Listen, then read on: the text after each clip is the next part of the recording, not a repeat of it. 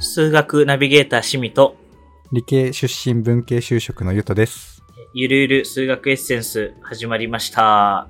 始まりました。よろしくお願いします。お願いします。今日なんですが、急遽はい、カメラ回します。YouTuber みたいな言い方してみました。はい。はい。急遽はい、回してるんですが、あのー、ビリギャル知ってますはい。ビリギャル。映画はアマプラかなんかで見ましたね。お本は読んでなそいのはい。小林さやかさんですね。うんが、先週かなあの、最近、ツイッターでうんつぶやいてたんですけれども、はい。あ、読み上げますね。見ましたね、僕も。すいません。どなたか二次方程式を使いこなせると、こんなに人生違うぞ、ってのを何か教えてほしいです。はい。日常的に使える例でなくても、まあ思考がこう変わるぞとかでも何でもいいです。うん二次方程式を学ぶモチベーションを高めたいです。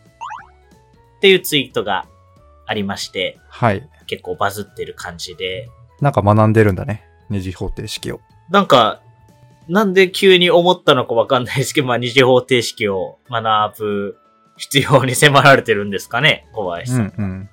あ、なるほど。だからまあ、ようわからんけど、清水様がズバッと回答してくださるという、そんな回でそごんざいまな回なんです が、一応、あのですね、すかはい。ビリギャルの先生、坪田先生。坪田先生と、はい、がこれにリプライしてまして、はいはい。この坪田先生のコメントに便乗するような感じで、あの、あーいろいろこう、話そうかなと思っていて、先に坪田先生のリプライを、あの、音読しますと、じゃあ、音読をお願いします。あの、数学的な意味も話せるけどさ、シンプルに言えば、英語話せなくても人生苦労しないけど、話せるようになると、英語で話す人と仲良くなれる。うんと同じように、うん。二次方程式が分からなくても人生苦労しないけど、分かる人と会話できるっていうことじゃない。うんあと、ラテン語もいらないけど使えたらかっこいい。 かっこよさね。で、ラテン語は西洋の古典を知るためには必要で、二次方程式は科学の素養を身につけるために最低限必要。うん。二つの変数の式の単純なものが分からなければ、もっと複雑な変数は分からない。うん。速読したければ精読しろみたいな話。というリプライがされておりまして。はいはい。あれ、科学の素養の入り口な、なんて言ってたっけえっと、二次方程式は科学の素養を身につけるために最低限必要。ああ。科学、科学の素養を身につけるために最低限必要。なるほどね。はい。まあ、あと、その二つの変数の式の単純なものがわからないと、もっと複雑なものはわからない。ほまあ、なので、多分、この二次方程式が、まあ、いろんな科学の素養とか、科学ってあの、化学じゃなくてサイエンスはいはいですね。う。サイエンス、とか。に、はい。なんか基本になってるよっていうこととか、この二次方程式がわかると、まあ、わかりやすいので言うと三次方程式とか、あ、そうんうの、ん二次の先が三次、四次とかってあるように、 X の3乗とかね。そうです、そうです。X の二乗の方程式が、まあ、二次方程式。二次方程式。はい。なので、X の三乗とか、四乗とか、うん。まあ、サイン X の二乗とか、うん。まあちょっとログの2乗とか、ちょっといろいろ言ってみましたけど、あの、もっとこう複雑なものをまあ知るときに土台になってるよ、みたいな。だけどまあ知らなくてもうん。苦労しないよ、みたいなことを坪田先生ああ言ってまましあて。、そういうことね。そこまでも言ってくれてるんだ。そうそうそうそうそう。なるほど。なので、まあなんかこれをですね、ちょっとこう、ゆるゆるな感じで、なのであんまり深く、あの、なんだろう、一個一個を解説するわけじゃないけれども、この二次方程式とかが、なんか基本になってるうん。世の中のあれこれみたいなもので雑談というか、あの、ああ。配信できるといいなと思って、なるほどね。あ、でも最後ちょっと真面目なことも言おうかなと思あ、ってそうなんだ。あの、このやりとりへの、ちょっと教育的に思ったことを、はい、最後にとは。お教育ガチ勢的に。教育ガチ勢コメントを最後に用意してますが、まあ、メインの内容は、確かに二乗を定式してると、こんなこと、わかるんやで、みたいなのをいろいろ話していこうかなと思ってます。なるほどね。俺もね、清水様の中に組み込みながらかわかんないけど、物理目線の話は、パッと割と話せる気がするから、挟むのか、後半言うか、ちょっと流れに身を任せます。お。じゃあ、あえて物理じゃないところの理科系のとこから最初行きましょうか。 OK。例えばなんですけど、科学、ケミストリはいー、。ケミストリー。例えあば、の、ケミストリー。んサイエンスじゃなくてね。はい。サイエンス、まあ物理とかもありますが、あの、理科の中で、化学から例えば例とかを言ってみると、うん。炭酸水とかを封を開けるとですね、はいはい。炭酸ってどんどん、まあコーラでもいい。コーラとかの方がわかりやすい。あの、うん炭酸抜けてくじゃないですか。ファンタとかコーラね。あ、抜ける速度2時、2時、2時なのあのね、抜ける速度というよりか は、えっと、まずね、あれ、要は、あの、液体の中に二酸化炭素が溶けてて、炭酸になってるんですけど、うん。炭酸水。開けるとその、二酸化炭素がこう、上に上に上がって空気の方に出ていきますと。うんだから炭酸抜けちゃいますよって、はいいうはいことがあるじゃないですか。でも、うん一方で、空気中にも二酸化炭素っているじゃないですか。あるね。そいつがく水の中に自然に入っていくっていう化学反応もしてるんですよね。あー、なるほど。その割合が、中から外の方が全然多いだけ。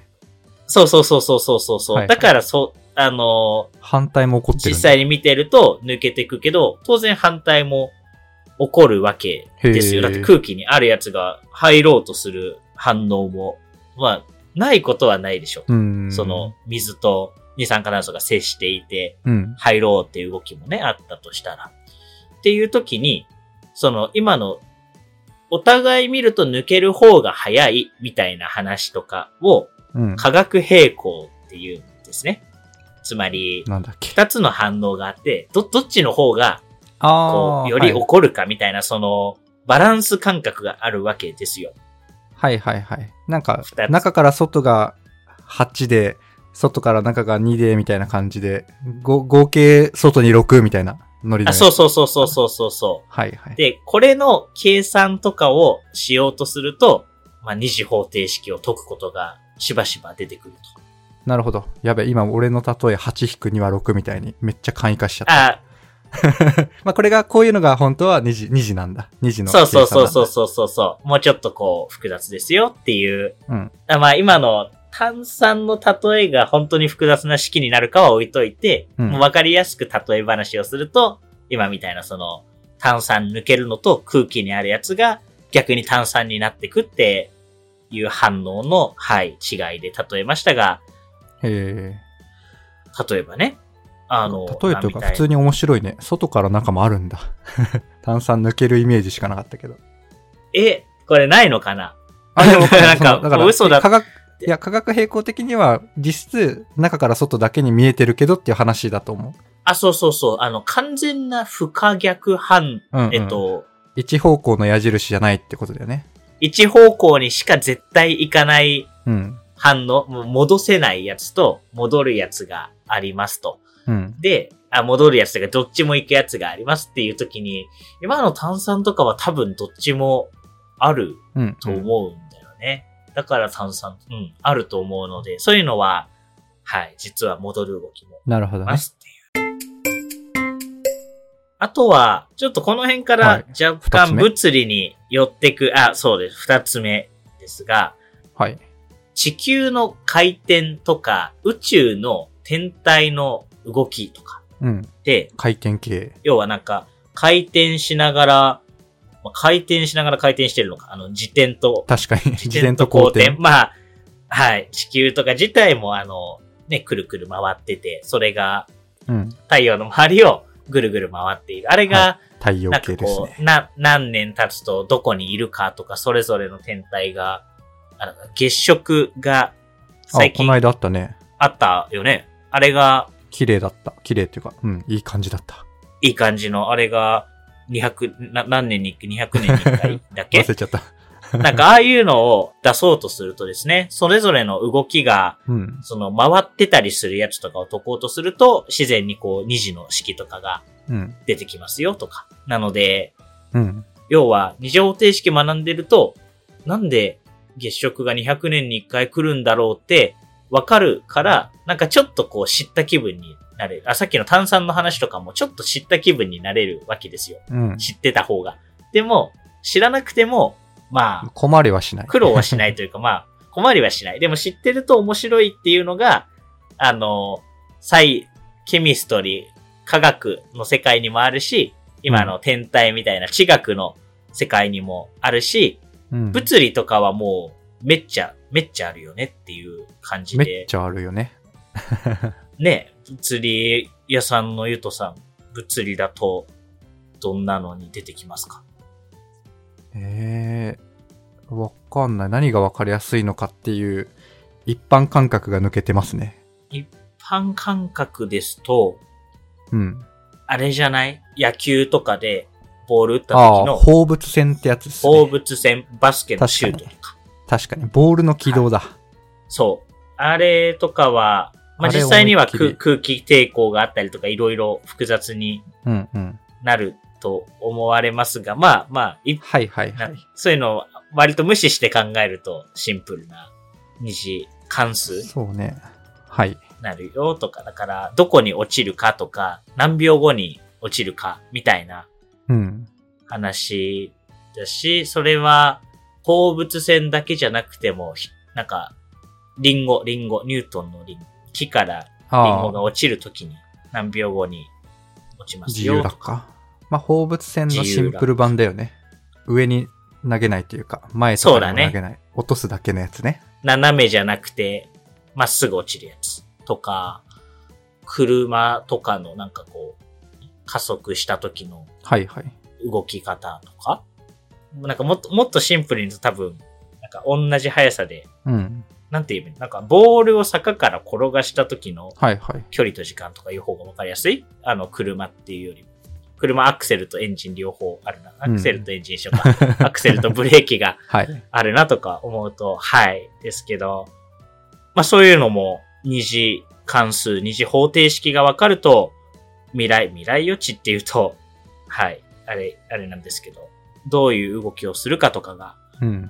わかるので、割と物理も最初の方の基本の木というか、なんかも、物が動くっていう基本に二次方程式って結構出てきますよね。ああ、そうね。そこで言うと、うん、清水さんはめっちゃいいこと言って、うん。これは無視するとシンプルな2次のさ、方程式になるみたいなこと言ったじゃん。はいはい。言った。それめっちゃ肝でさ、うん。大学まで行っても結構な法則が2時ぐらいまでで、それ以上は無視するみたいな。3時、4時、5時とか。はいはいはい、はい。出てくるんだけど無視するってね、めっちゃ多いんだよね。はいはいはいはい。だからイメージすると、あまあ、例えば0.1とかだったらさ、2乗だったら0.01で、3乗だったうんらうん0.001みたいな、こう、めっちゃうんうん、うん。すごいい。速度でさ、ちちっちゃくなるじゃん。うんうんうんうん。そんな感じで、大学までやっても結局、かなりの方方式公式うんうんうん。が、法則がね、マジでね、2時ぐらいでね、済んじゃったり、あ、まあ、2時、ん3時以上無視するとか、はいまはあい。そもそも大事な式部分、大事な、何大事な変数、うんうん。あの、加速度とかさ、その辺が結構、2時、2時系 ?2 乗系のものはいはいはい、がはいね、もろくそ多いんだよね。結構だから3時以上のものって世の中においても結構ち誤差になりやすいっていうかちっちゃいってことそうそうそうあ。そういうでこもまとあじゃないのか、そういうこと、そういうこと。でもそういうことだよね。多分ちっちゃいから無視してもその大きな何動き方っていうのはそうそうそう。 2時で大体決まっててってことですそうね。。そう。だからね、2時までやるだけで、マジで、その、うんうん坪田先生の言ってたようなこと、そう。うんうんうん。科学の素養の、なんだっけ科学の素養を身につけるために最低限必要。うんうん最低限必要って言うけど、マジでそこまでやれるだけで、かなり世界変わるうん。うんうん。っていう感覚だね、物理からすると。なるほどね。うん。特に力学はそんなイメージだけど、でも力学とか他も電一緒磁か気学とかも。電磁気もそっか、回路の方程式とか解くと2子になることって。まあ、あ回路というより物理でやる方はね、もう、何あの、電子とか。その世界あ、そっちか、そっか、そっか、か。そのそうそうそう動きの、動きのそうそう方そうそか。電磁気学の、そっか、そっか、そっか、そっか。結構なので、ものの動き方の世界でも出てきますし、うんえっと、科学、サイ、ケミストリーって物質、その世の中のなんかあるこの空気とか、金とか銀とか、なんか、今、極端な話だけど酸素とか、まあそういう物質の世界にも二次方程式って結構その基本のところというか、はい。高校ぐらいでやるところにも出てきますし、うん多分生物も生物のタッチ。人口の増え方、ロジスティック方程式って確か言うんですけど、おうなんか統計っぽいね。統計的なその人口の増え方とか個体の増え方みたいなとかうんうんを解くときとかに、まあこれなんか二次方程式が出る場合があるっていう感じなんだろうけど、あの、出てきたりうもんする。えっと、統計っぽいとかで言うと、うん。統計的なやつで言うと、統計的なやつ。正規分布、よなんか世の中にある確率とかでもそうなんですけおうど、前回も出ましたね。前回も、例えば、何で言うと分かりやすいかな正規分布をする具体例。でも、まさに偏差値とかがパッと出ちゃいますけど。偏差値とかそうですね。あの、点数と偏差値の関係とか、そう、グラフにすると、こう、山があって、だんだん凹んでいって、うんな、な、なだらかになっていくというか。はいはい。それはでも、あ、ちょっと難しい二次の使い方だよね。その X 事乗っていう感じじゃなくて。あ、まあそうだね。うん、でも、式的には若干式的には、難しい。ちょっと難しいけど、それをこう、使っていくときに、道具としてうん。出てくるよね。で多分今の生物のも近い感じだと思う。なんかそういうほう。分布する気がする。あ、その、個体の増え方とかってあ多あ分、ー、はい。シンプルに二乗で永遠に増えたら結構怖いから、 多分、ぐにゃってなる。あれになっちゃう。もう、なんだっけ。栗まんじゅうのドラえもんのバイバイみたいになっちゃうね。あ、指数バイバイ関数みたいになっちゃ うんで、はい。そうはまあ、ならないのが自然界だとしても、まあ、一部、うんはい、出てくるでしょうとか、うん。あとは、その、それ系で言うと、株価の動き方はいと。か、株価の動き方は、多分経済でいろいろ出ると思う、そういう二 次。そうみたいだね。俺も全然ノータッチだけど、まあなんとなくグラフがさ、カーブしてたらもう2時なんかなとか思うよね。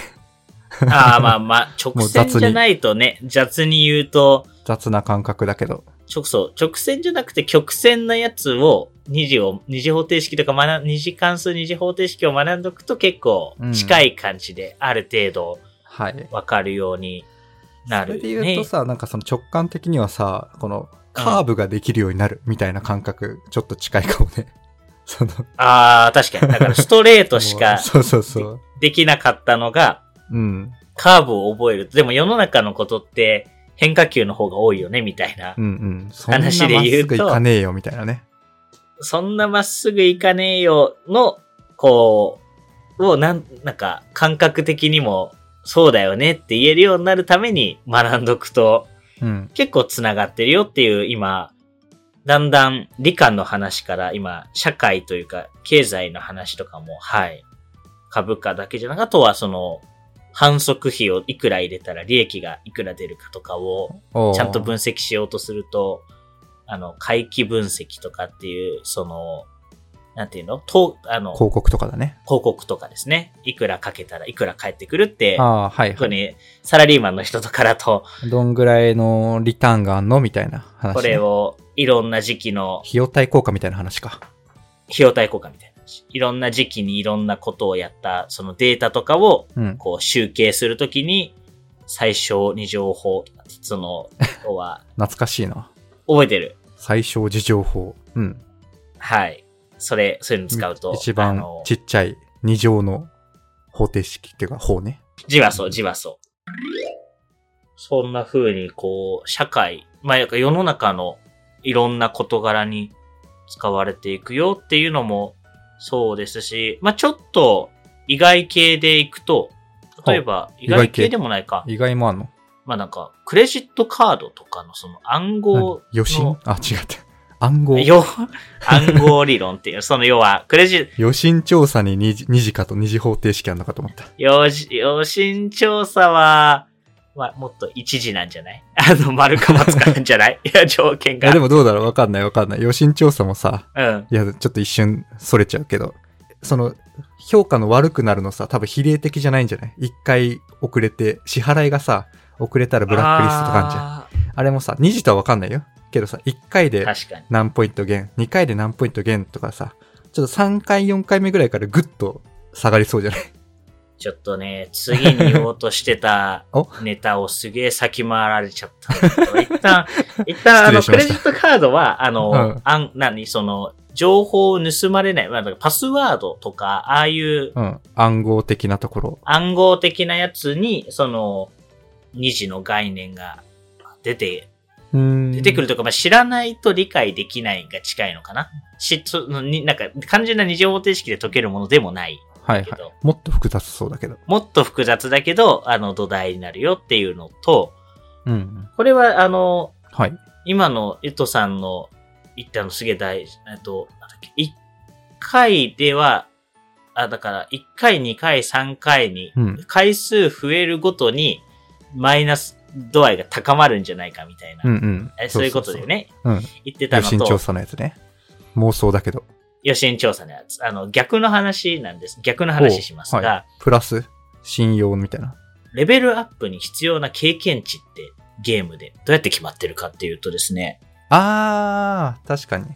そう。1から2に上がるときは結構簡単に上がりますと。うんでも99から100に上がるにはめっちゃ頑張んなきゃなりませんと。なんまあまかあゲームしたことあポる人。ケモンでも何でもね、考えれば、はい。思い出せば。ドラクエもポケモンでも何でもそうだと思うんですけど、うん。あれってどうやって設定されてるかっていうと結構その使われてるらしいですよ、二次方程式とかで。まあ、まあこれもね、もっと難しいのも使ってそうだけど、めっちゃやってもそっうだとね、難しいのも使ってる。そう。要はなんか、じゃない、1ポイントでレベル2、次は2ポイントでレベル3、3ポイントでレベル4みたいにずーっとなっていくわけじゃなくて、なんかそうなっていくとだんだん、あの、敵も強くなっていったりとか、もらえる経験値も増えていくので、なんか、うん。簡単にレベル上がるようになっちゃうんですってね。要は、言ってることわかりますかね。はいあのはい。敵レがベル40から1個敵倒したらレベル47になるみたいな。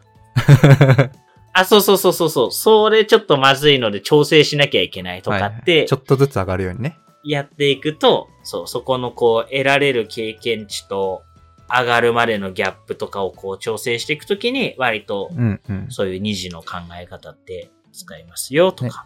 深掘らないけど、それなんかログとかめっちゃ使ってそあ、出てくるとう。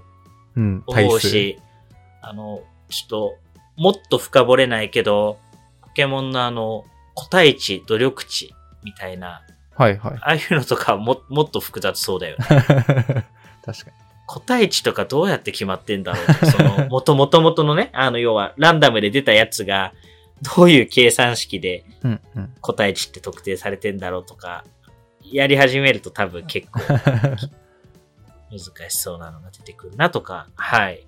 そうまあ、この辺はあとなんか、面白系、面白系。そうね。。ゲームで言うと、これもね、二次方程式からそれますけど、うん。序盤はね、いかに成功体験を積んで、こう、楽しはいいはいはい、はい。レベルアッップっていうのを積んでもらうはいはいかはいっていうのが大事だったりするから、そういう意味でそもうね、だね。序盤そうだはねレベルが上がりやすかったり、倒しやですかもったずーっとレベル上がり続けるとちょっとやりがいがなくなってくるという。そうそうそうり。あで、のだんだんだんだん難易度を上げていくっていう、はい。それを実現するための、なんか一個の式でね、二次方程式だと、二次だか、ネログだかわかんないけど、そうそう組み合わせてね、調整要はしていくっていスうトレートじゃできない。話ね、ですそね。の、はい。ちょっと変化球が求められるとうん。いうのと、ゲーム作ってみたかったなそう、結構だ から、多分ゲーム作りたいって思って、プログラミングとかを始める人とか、うん。例えばね、こうこれはあの、親世代の人に言ってる方が近いようなことを言うんですけど、ほそういう時に、すごいた、多分なんだかんだで、学校の、結構必要になってくるんですよ。あ、なんか要は、学校の勉強なんてしなくて、俺はゲームを作るんだって言ってゲーム作りに行くと、う。はいはい。意外といろんなことが必要になってくる、その、そうね。っていうのが、はい。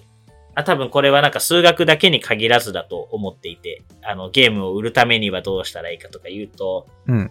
そういうことでも必要になってくるしとか、まあなんかいろんなことが多分必要なんですが、うん。そういう、ななんて言うんだろう。だから、はい。なんか結構ね、何かを極めようとすると、多分、多分出てきやすいんだと思うんだよね。